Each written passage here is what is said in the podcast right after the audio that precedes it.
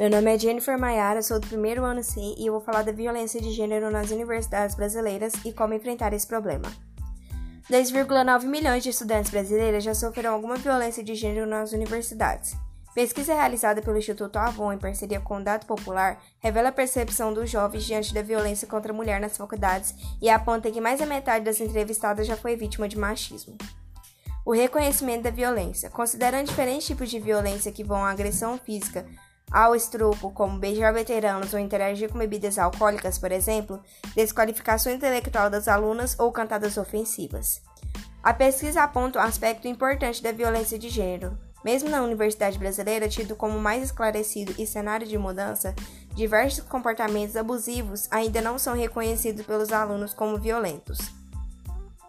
35% dos entrevistados afirmam que não enxergam a violência em coagir uma mulher a participar de atividades degradantes, como desfiles e leilões.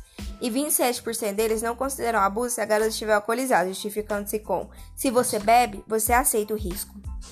Mesmo entre as alunas, quando questionadas sobre terem sofrido algum tipo de violência de gênero nas universidades, apenas 10% respondem que sim no primeiro momento, mais uma vez confrontadas com uma lista de comportamentos abusivos que inclui, além de agressões mais evidentes como estupro, a violência psicológica e moral, tal como ser colocada em rankings de beleza ou a ser humilhadas com piadas degradantes feitas por seus colegas, a porcentagem de alunas que reconhece ter sido submetida por algumas dessas situações sobe para 67%.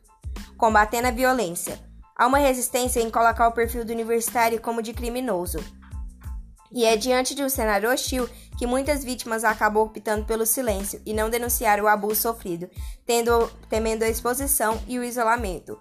Com o objetivo de acolher essas meninas dentro da universidade, que a professora e pesquisadora Ana Flávia de Oliveira se uniu às outras docentes da USP para a criação da rede Não Cala, que também busca alterar o regime da instituição, possibilitando a punição dos culpados pela universidade e mudar a cultura acadêmica diante dos assédios Revertendo o cenário, a Constituição tenta abafar os casos de violência sexual para não manchar sua imagem, deixando os agressores impunes.